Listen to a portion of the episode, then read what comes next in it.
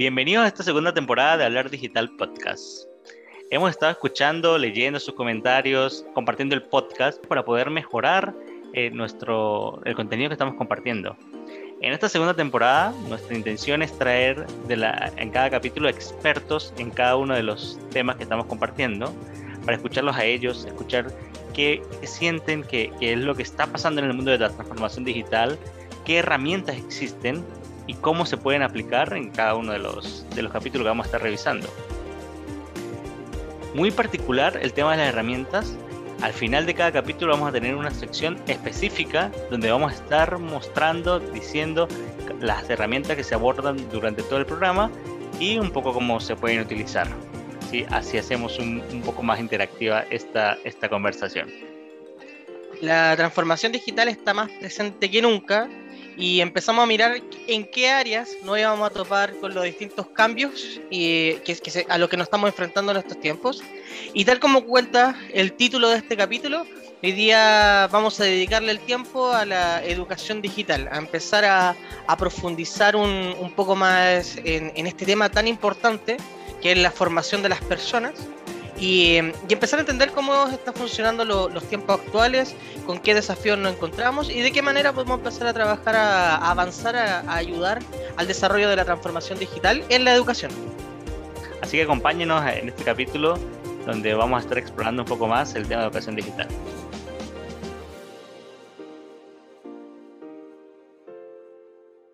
Últimamente hemos escuchado sobre educación digital y sobre eh, cómo se ha transformado al, mundo online. Y un poco siempre nos preguntamos cuál es la, mejor, cuál será mejor, la educación online, la, educación presencial, cuáles son las ventajas y desventajas que tiene una sobre la otra y, así muchas preguntas, ¿no? Pero para responder esto, le hicimos la pregunta a, un, a nuestro invitado Javier y esto fue lo que nos respondió. Como casi todas las tendencias que han sonado con fuerza en los últimos meses, la educación mixta híbrida que mezcla lo presencial con online no es un concepto nuevo. Esta modalidad de enseñanza que combina lo mejor de la formación online con lo más valioso de lo presencial lleva ya varios años entre nosotros como el formato más adecuado para educar en la era digital. Pero es ahora cuando cobra mayor protagonismo, en pleno debate sobre cómo debe ser o hacerse la educación en un mundo en pandemia. Las ventajas de la formación online las sabemos. Flexibilidad, conciliación, ahorro de costos, mayor autonomía, acceso directo a profesores estén en el lugar donde estén. Pero lo cierto es que la formación presencial también tiene muchos puntos fuertes. Cercanía con el profesor, ambiente que facilita el aprendizaje, relaciones sociales que surgen en el aula. Así que si unes los dos mundos, el resultado para el alumno es espectacular.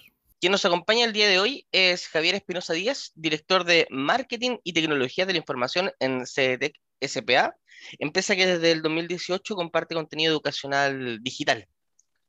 Y es importante lo que comenta justamente en, en, esta pregunta, donde, donde habla de la educación mixta y cómo esta viene a potenciar y ayudarnos justamente a, unir lo mejor de estas dos realidades, ¿no? Como todo lo online que, que, nos presenta muchas ventajas por el contenido, el acceso a la información, versus lo presencial, al hacerlo juntos, nos permite alcanzar quizás un peldaño más alto lo que implica el, el, el buen nivel de educacional al que se puede llegar. Y aprovechando que estábamos conversando con Javier, eh, también intentamos hacerle um, más consultas. Por ejemplo, que considerando que el desafío educacional no termina cuando el, el profesor finaliza la clase, aprovechamos de, preguntarle a Javier qué herramientas considera que permiten tener una mejor conexión entre los estudiantes y los equipos, pero no solamente en la relación de profesor-alumno, sino que fuera del aula, en, entre alumnos, que permitan mejorar entonces la, la experiencia del aprendizaje. Todos entendemos que en esta nueva era, cuando hay clases online, nos conectamos por Zoom, por Meet, por Teams, por Skype. Hay muchas herramientas que nos permiten comunicarnos. Pero, ¿qué pasa, como dice tu pregunta, qué pasa cuando están los alumnos fuera del aula? ¿Cómo nos comunicamos? ¿Cómo llegamos a ellos? Aquí existe, eh, para mi punto de vista, la gamificación educacional. Es cuando hablamos de y nos referimos a la utilización del juego en el ámbito de la educación con el objetivo de favorecer el aprendizaje entre todos sus conceptos y habilidades. Ahora, Tú te preguntarás qué beneficios tienen estos juegos o gamificación en el aula. Bueno, la gamificación aumenta la motivación por el aprendizaje. A los niños les encanta el juego y, y por ello que cualquier actividad que les parezca divertida aumenta su motivación. Eh, que la dificultad también va en aumento. Cada juego se diseña con una serie de retos y objetivos que los alumnos y alumnas deben conseguir. Hace más divertidas las asignaturas. El concepto de clase tradicional con libros y cuadernos puede llegar a ser un poco puede ser poco estimulante para los alumnos y alumnas. En este caso, los juegos cumplen esa función de subir ese nivel para que puedan entender ciertas asignaturas que no comprendían en la teoría. Favorece la adquisición de conocimientos.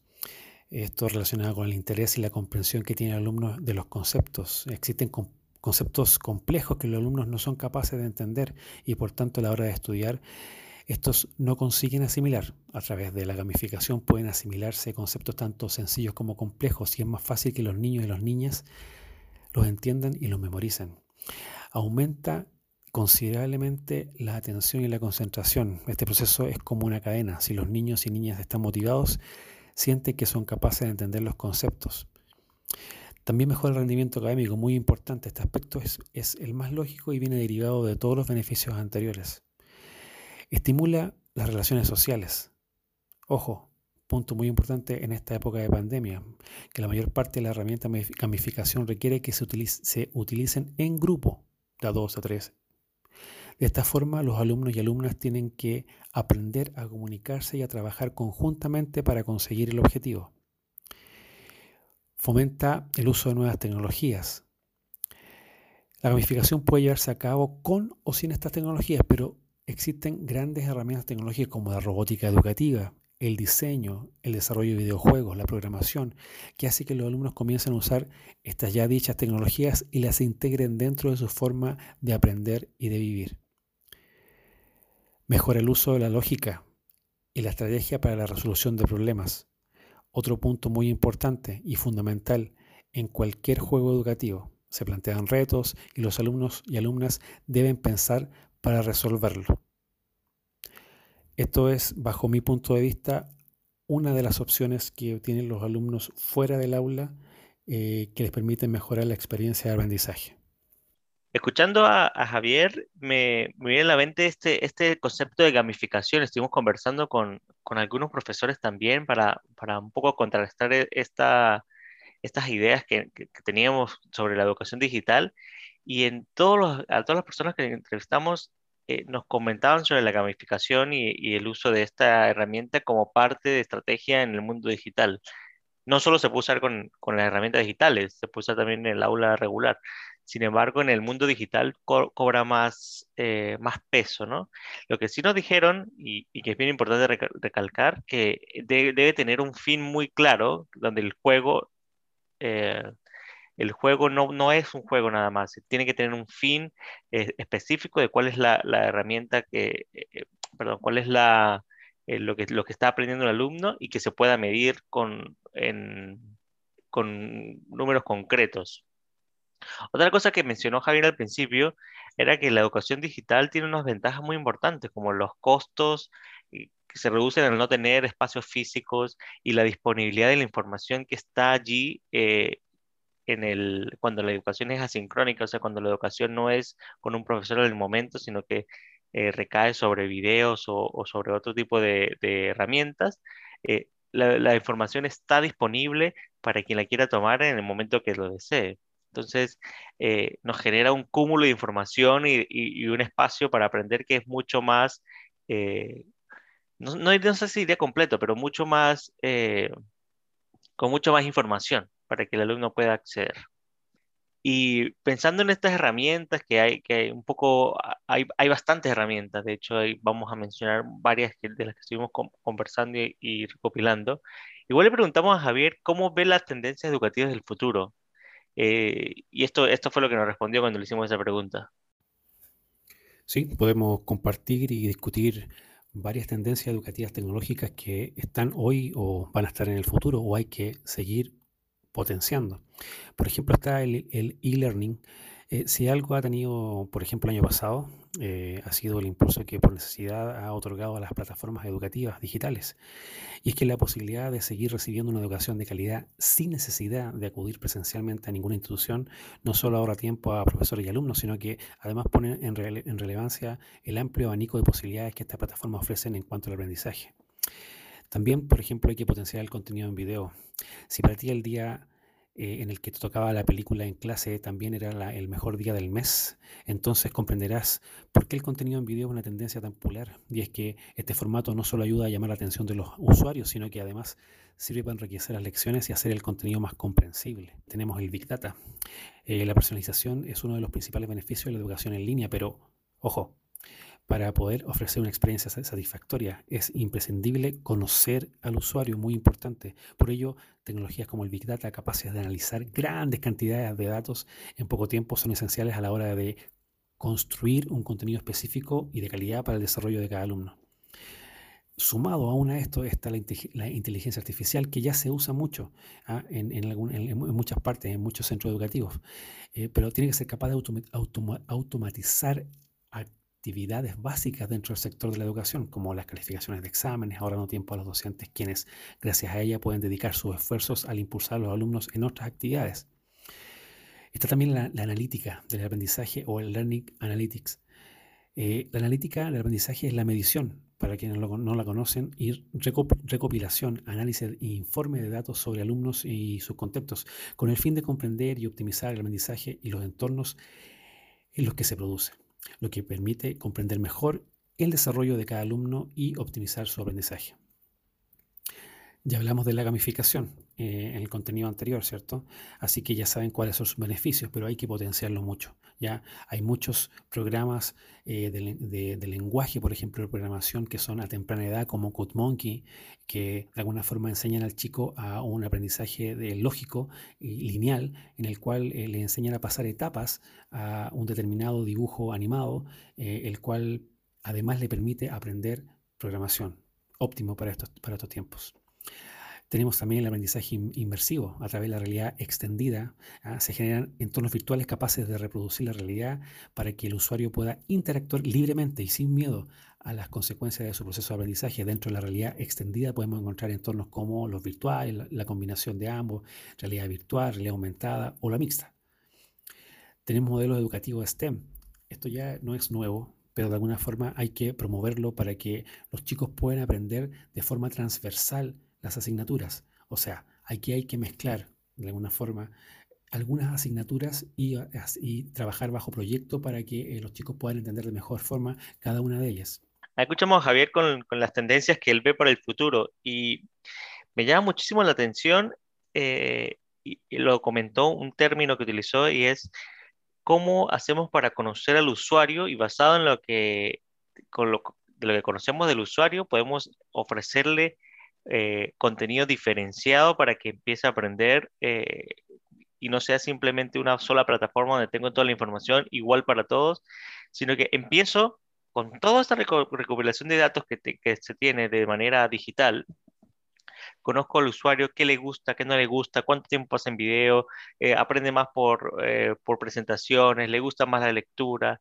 Ah, digamos que todo esto es información que se va obteniendo durante el uso de las herramientas y que lo que hace es, o que lo que debería hacer es ofrecerle una experiencia al usuario eh, que lo motive a continuar con el aprendizaje.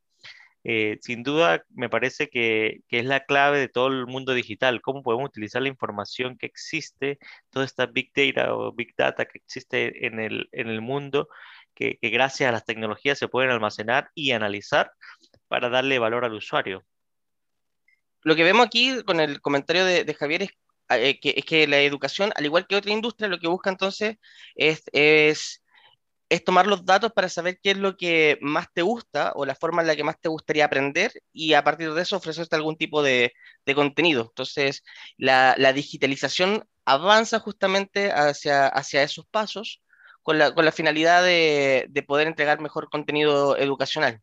Claro, yo creo que es transversal, no hay una industria donde los datos no sean eh, relevantes en esta era digital, donde el uso de los datos eh, sea realmente la, gran herramienta que, o, la gran estrategia que se debe utilizar para, para poder eh, obtener y, entregar resultados, sea dentro del mundo educacional, dentro del mundo empresarial, eh, y, vemos esta tendencia a crecer día tras día donde las, todo, todo, todos hablan de datos. Datos es, es, es, lo que estamos realmente enfocados ahora en obtener para poder dar luego resultados, que, que es parte de la transformación digital, ¿no? el hecho de, la transformación digital realmente parte cuando tú tienes gran información y necesitas empezar a, digamos, a cruzarla y tomar decisiones basadas en ella, ¿no? Con todas las herramientas que existen. Claro. Oye, y, algo que, me llamó mucho la atención, yo vengo de mm, familia de profesores, eh, mi, papá, mi hermana, y si hay algo en lo que ellos normalmente me comentan que, es lo que le quita gran parte del tiempo posterior, de hecho, al horario de, de clases, y esto viéndolo no solamente a nivel de, de quién tengo como educación, es la calificación de notas. Entonces, si existen herramientas que utilicen la inteligencia artificial que te permita justamente a, hacer estos procesos más eficientes, también creo que es algo a lo que se debería apuntar y en donde la educación digital puede dar grandes avances porque no necesariamente va a estar ya utilizando el, el papel para poder responder un, un, test, un examen, sino que lo hace directamente seguramente en la, en la pantalla. Totalmente, totalmente. Y es eh, un poco como utilizamos esta, y hasta puede ser con papel, ¿no? no uno que, no, le quiere, no, le quiere, quitar el romanticismo al papel, la inteligencia artificial puede hasta llegar a, a, comprender texto escrito y, hacer eh, análisis basados en eso, ¿no? Es parte de, lo que, de lo que existe en el mercado. Otra cosa que me llama también la atención es cómo podemos incorporar nuevas tecnologías al proceso de aprendizaje. Un ejemplo mencionaba Javier acá en su, en su audio era que podemos estar hablando de realidad virtual o realidad aumentada para mejorar los procesos educativos, para incorporar una nueva capa al, proceso de aprendizaje, una capa más visual, en, línea un poco con lo que son el contenido en video, ¿sí? Si imagínate que, ves video, pero aparte de ver video, eh, tú estás dentro del video o puedes tomar decisiones basadas en, la información que estás respondiendo, hace un poco más interactiva la, la educación. Bueno, y, quienes más interactúan con, esta, con este, estos nuevos avances, además de los alumnos, son justamente los profesores. Y, tal como, como comentamos, nosotros no somos gente experta en educación, no somos profesores, por lo tanto no podemos hacer juicio de valor entre qué es mejor o qué es peor respecto a, a los métodos de los que hemos estado hablando, pero por lo mismo es que estuvimos conversando con algunos profesores que nos estuvieron dando sus comentarios respecto a, la mm, educación digital, cómo lo ven ellos y, qué, opinan, cuál es el impacto que, han tenido en, el, este periodo de pandemia y cómo han podido llevarlo adelante. Y para eso le hicimos una pregunta bastante general, pero con, mucho, con mucha profundidad. Y es, ¿qué es lo que piensas cuando te hablan de educación digital? Como docente, cuando escucho el tema de la educación digital, de inmediato se me hace la interrogante de cómo hago para que este tipo de educación sea inclusiva, entretenida e innovadora. Y todo esto al mismo tiempo. También cómo puedo hacer que ésta llegue a las puertas de todo y a cada niño. Como ya ustedes saben, hoy en día se han marcado mucho más las diferencias sociales, económicas y educacionales, entre otras cosas existentes en nuestro país. Yo soy educadora o docente de escolares, por lo tanto entendía que la educación era solo presencial y que las herramientas digitales o este tipo de educación digital era más que nada para apoyar esta forma presencial de enseñar. Hoy en día, entre comillas, lo digital no solo son herramientas para apoyar la educación, sino que es un, representa un cambio total en, en el paradigma. Esta forma de enseñar eliminó o cambió de forma casi completa la forma de interactuar con nuestros niños y niñas, cambió la forma de enseñar, la forma de comunicarse, cambió la las competencias de los docentes. Eh, hoy efectivamente el profesor debe convertirse en guía del proceso de aprendizaje y no solamente un facilitador de conocimiento. Y además, cuando pienso en educación digital, pienso que tengo mucho que aprender, pero mucho más para enseñar hoy en día. Esta pregunta de qué pensar sobre la educación digital se la hicimos a, dos docentes, a Marlene Pérez y a Derek Allen, que trabajan en, colegios distintos. De hecho, Marlene es, del mundo eh, público, ¿correcto? Correcto. De hecho, Marlene es del mundo público y Derek es del mundo privado. O sea, tenemos como aquí eh, comentarios eh, o, realidades distintas, ¿no? Pero ambos coinciden en lo mismo. O sea, uno es la, eh, que la educación online representa un cambio de paradigma en la manera en la que se está educando. Y, fue una conversación bien interesante porque viene a traer a colación algo que lo, conversamos, es eh, cómo la educación ahora es centrada en el niño y cambia este paradigma de tener un profesor en el aula impartiendo conocimiento, cambia la forma de educar, de, centrar eh, en que el profesor se vuelve un facilitador del conocimiento, eh, pero toma un rol protagónico eh, los niños, niñas que están aprendiendo, o, realmente los alumnos, no solamente los niños. Esto, dicho esto, venimos de, eh, las nuevas generaciones que son más, eh, ¿cómo, decirlo? Son más, consumen tecnología de una manera distinta, nacen con, la tecnología, nacen con el Internet y con todas estas herramientas para poder conectarse, donde ellos saben muchísimo más generalmente que los profesores que están eh, haciendo las, las clases sobre herramientas de conectividad. Entonces pone un poco en jaque el rol del docente y lo obliga a estarse educando constantemente para poder eh, llegar de una manera adecuada a, su alumno. Eh, es, e, es, importante porque este cambio de paradigma, eh, que nos, nos, lo estamos conversando también, lleva a, a, pensar que la educación es una educación que viene eh, de la misma manera desde hace muchísimo, ni siquiera del siglo XX, nos comentaba Derek en la exposición que tuvimos, es más del siglo XIX hacia atrás, y que el, el hecho de cambiarla costó mucho y eh, el, hecho de, de, estar, de ahora estar eh, educando a través de, de plataformas digitales obliga a esto y hace choques culturales con los padres, con los alumnos, con los mismos profesores que esperan que la educación online sea exactamente igual que la educación presencial, ¿no? Un profesor, una pizarra, dando asignatura, y esto no es viable. La educación, la educación online no puede ser una copia o no es una copia de la educación presencial. Entonces, e, e, estos choques son, son, son fuertes, son, son cambios que tienen eh, una, digamos, un impacto profundo en, en, los, en los alumnos y en la forma de educar, que nos hace pensar a veces que el profesor no está dando clase, pero eh, realmente tenemos que cambiar la forma en la que estamos viendo y ver que el profesor se, transforma en un facilitador más que en un, solamente imparto conocimiento. Es que, y ahí, y ahí lo comenta también Marlene, pues, a la larga mm, hay un cambio de competencia, ¿no? Que, que se debe, ya, ya, no necesariamente el profesor es el que más sabe en la, en la, en la clase, o que sabe de todo, que es lo que uno de repente esperaría, sino que los alumnos tienen mayor conocimiento justamente en, conectividad, tal como lo, comentaste. Entonces, las competencias son diferentes. Y, hay que apuntar a que esto es algo que seguramente se va a quedar por, mucho tiempo y, va a seguir así. Entonces, hay que, hay que empezar a aprender constantemente.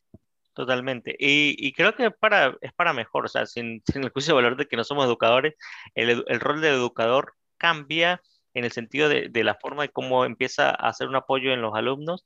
Sin embargo, el profesor sigue siendo la persona que, está impartiendo el conocimiento. El, hecho de que el alumno sepa algo más de tecnología o algo más sobre eh, herramientas, eh, no le quita el, rol de importancia al, profesor. El profesor sigue siendo relevante en el proceso educativo, solo que, solo que cambia. Claro. Un punto más que tocó Marlene y que es súper importante es sobre el acceso a la información.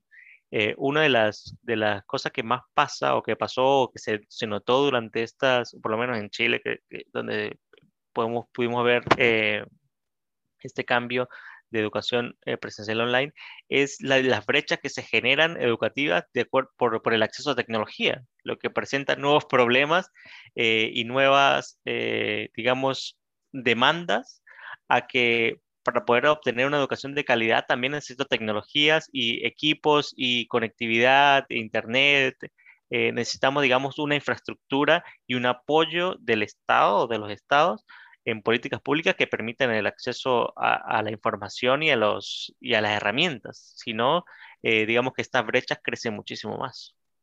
Sí, lo que, lo que comentas, de hecho, respecto a la, a la brecha de la, que se genera aquí en esta parte de la educación, es algo que que tenemos que entrar a, profundizar quizá en, otros foros, pero es súper importante que las personas tengan el, mismo acceso. ¿Tienes alguna duda y quieres que la leamos al aire? Mándanos un correo. Escríbenos a hablardigitalpodcast.gmail.com También nos puedes contactar enviando un mensaje directo o un audio a través de nuestras redes sociales, arroba hablar digital en Instagram o a través de nuestras redes sociales en LinkedIn como Carlos Pérez y Fuentes y Anderson Gómez.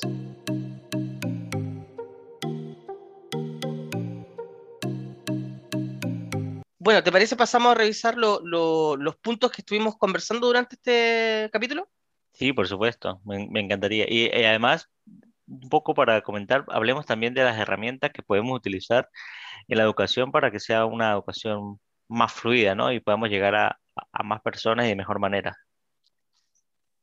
Bueno, el primero de estos puntos es que la combinación de, de, ambos sistemas, un sistema online y un sistema presencial, es bueno. O sea que podemos sacar lo mejor de, de ambos. Y, y, por otra parte, un segundo punto, que existe un ahorro en los costos y hay una disponibilidad de la información constante.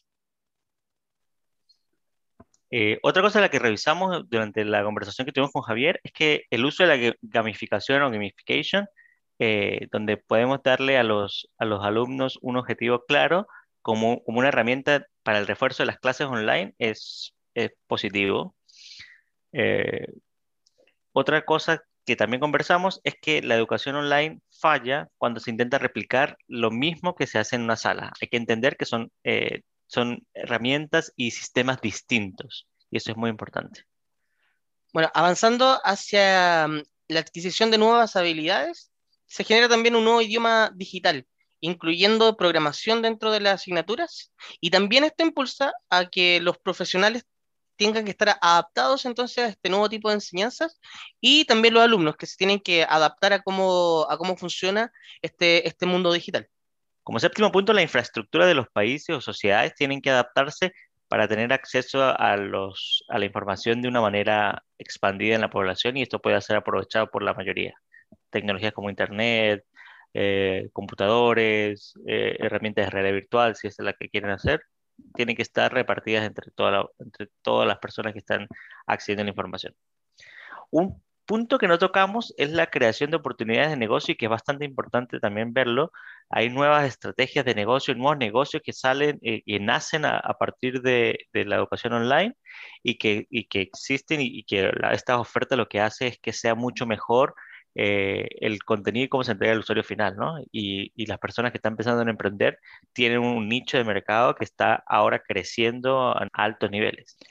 Y de todo lo que conversamos, ¿te parece entonces que pasemos a revisar las herramientas y algunas metodologías que, en las conversaciones tanto con Javier como con los profesores tuvimos y fuimos recopila, recopilando para, para que el público conozca un poco qué es lo que existe en materia de herramientas para la parte educacional? Sí, pasemos a revisar las herramientas y para que sepan nuestros auditores, en esta segunda temporada nuestros capítulos van a estar segmentados para que al final ustedes tengan un, listado, justamente como lo vamos a ver ahora, de todas las herramientas en las que estuvimos compartiendo durante el, durante el episodio. Sigue adelante, Ander. Bueno, como herramienta, la, la, primera herramienta que queremos eh, compartir es una herramienta y una metodología al mismo tiempo, la metodología de la gamificación o, o gamification, que es el juego para el aprendizaje. Específicamente para la parte de programación, si quieren enseñar a través de, esta técnica, existen páginas como CodeMonkey que va mostrando cómo, cómo se van pasando etapas para resolver un problema. Eh, existen otras páginas como The Hour of Coding que incita a las personas a hacer una hora de, de, programación.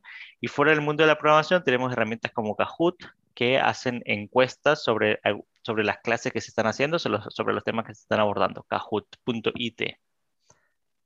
Eh, otra herramienta que comentamos o que estuvimos revisando junto con los profesores es Per Deck, que es como pera en inglés, Deck, que es justo una herramienta centrada en, la, en las presentaciones para que sean muy interactivas, cuando, sobre todo cuando son presentaciones online hay una versión gratis y una versión paga que tiene un poco más funciones. Sin embargo, el, objetivo de Per Deck es justo olvidar, olvidarte de la, de la, simple PPT o la simple presentación que hacías y llevarlo un poco más animado, donde hay interacción entre el alumno y el profesor.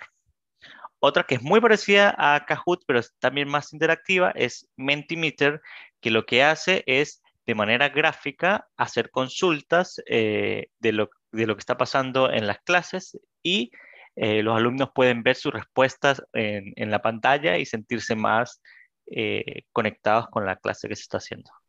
Por otra parte, tenemos también las herramientas que nos permiten hacer las conferencias bien fluidas con nuestros alumnos al momento de hacer las clases. Por una parte tenemos Zoom, también tenemos Microsoft Teams, tenemos eh, Meet y también aquellas que tienen este, este sistema de breakout rooms, que lo que ayuda es a separar justamente en distintas salas dentro de la misma conferencia a, los alumnos, ayudando ahí al orden de la realización de actividades de manera grupal. También tenemos otras herramientas como lo son Google Suite y Microsoft eh, Classroom, que también nos apuntan hacia este mismo objetivo. Y por otra parte, tenemos este, este proceso de reaprender al uso de las herramientas que a veces pensábamos que eran muy comunes, como el Gmail y nuestro calendario en Gmail, así como también el uso de, de los calendarios en, en Outlook hubo, otras herramientas que, nos permiten justamente poder coordinar nuestro, nuestros procesos de clases. Sí, el, uso de las herramientas básicas es, un clásico y, hay que tener estrategias para poderlas reenseñar, no darlas por sentado. Otras de las estrategias que se utilizan ahora son el uso de las salas híbridas, donde tenemos a un profesor que está con, alumnos en su sala de clase y al mismo tiempo está dando eh, clases online. Entonces aquí necesitamos herramientas como proyectores, como ah, algunas de las que mencionamos anteriormente, Zoom, Microsoft Teams o Per Deck Mentimeter, para poder enganchar con las dos audiencias. ¿sí? Eh, otra de las estrategias, el uso del video, eh, es una de las herramientas que está tomando mucha más eh, adeptos, por así decirlo, porque el, video ayuda de manera visual a comprender un tema que a veces es un poco más abstracto y se han visto unas herramientas que quiero decir aparte, YouTube por supuesto una plataforma que sigue creciendo y otras herramientas que son fuera del aula de clases, pero ya se están viendo como herramientas también para aprendizajes, como TikTok, donde en 60 segundos gente explica desde recetas hasta clases de inglés, etc. Entonces, ahí hay otro ejemplo de, del uso del video. Eh, existen tecnologías de reconocimiento facial para estar midiendo la atención de las personas en el, hacia un tema específico. Eso se utiliza y, obviamente es un poco más eh, sofisticado, por alguna manera decirlo. Sin embargo, ayuda a, medir el engagement que, tienen con las clases y eso es buenísimo para saber si algo debe estar cambiándose o no. Luego de, de todo esto también tenemos que considerar que es importante entender al usuario y para eso la personalización de la información es súper importante. Entonces, herramientas como el Big Data y el análisis de datos nos van a permitir justamente saber qué debemos darle a un grupo específico de, de individuos que están demandando educación. Sí, y al mismo tiempo, como comentamos antes, como eh, con la personalización de la información, que es clave en la educación y en todos los aspectos realmente de la transformación digital, eh, es un punto donde genera nuevas oportunidades de, de negocio y de aprendizaje y los profesores van a hacer o van a ver departamentos específicos donde se esté creando contenido que sea atractivo para diversas eh, personas que están recibiendo el contenido, ¿no? Existe otra metodología que es la enseñanza asincrónica o la sincrónica, donde tengo al profesor dando la clase o donde simplemente tengo plataformas web de e-learning donde pueda acceder a la información de manera y consumirla de manera muy particular, ¿sí? Eh, sincrónica cuando no está el profesor en la clase, sincrónica cuando estamos viendo y, respondiendo las dudas en el mismo tiempo. La combinación de las dos es lo ideal. Y como método también educativo, y que es lo que también nosotros estamos empujando, es justamente los podcasts. Hoy en día existe una enormidad de podcasts donde personas se toman el tiempo de poder enseñar o comentar diferentes temas y el escuchar es justamente estos, estos temas, es parte de, de, una manera de educarse y, y, existe, la verdad, una infinidad. Nosotros con, con Anderson eh, siempre nos estamos compartiendo cuáles son nuestros podcasts favoritos o, o, cosas que vamos encontrando también en estos, en estos audios y, y, es una vía alternativa para poder tener acceso y lo invitamos también justamente por lo mismo a, a escuchar Hablar Digital Podcast como parte de este, de este proceso de educación hacia lo que es la transformación digital. Punto, aparte, sobre todas las herramientas que estamos conversando, y esto es, eso es algo que es válido para todos los capítulos que vayamos a tener, ¿no? La estrategia en la educación tiene que existir, tiene que existir una estrategia clara de qué es lo que queremos usar. Eh, todas estas herramientas que mencionamos, si las empezamos a utilizar todas de una sola vez, eh, o si las queremos usar todas, nos vamos a frustrar y vamos a encontrar con una barrera y vamos a hacer más ruido de lo que podemos estar ayudando. Hay que enfocarse en una o dos de estas, las que realmente necesitemos, y con una estrategia clara que esté compartida con los profesores y los alumnos, se empieza a impartir las clases online. Estrategia, estrategia es claro, es clave. Eh, tiene que haber personal que tiene que estar midiendo qué se están haciendo en las clases para tomar las mejores prácticas y incorporarlo dentro de la herramienta, dentro de la estrategia, perdón, pero no se puede dejar al azar y que cada profesor o que cada alumno haga eh, o use las herramientas de, la manera que ellos quieran, porque entonces se vuelve eh, incontrolable la forma de educar. No podemos tener el, eh, digamos, control sobre la situación. Incorporando nuevas nuevas tecnologías, incorporando nuevas sugerencias de los alumnos y los profesores, pero con estrategia clara centralizada en, la parte educativa. Si quieren saber un poco más de lo que es la, estrategia hacia la transformación digital, pueden escuchar en nuestro primer capítulo donde profundizamos un poquito más en, en cuáles son los fundamentos de la transformación digital. Y con eso vamos cerrando entonces el capítulo de hoy. Les damos muchas gracias por, por escucharnos y, recomendar este podcast, compartirlo con sus redes sociales, con sus amigos y compañeros de trabajo, para que todos podamos hablar digital. Muchísimas gracias y nos vemos en el próximo podcast.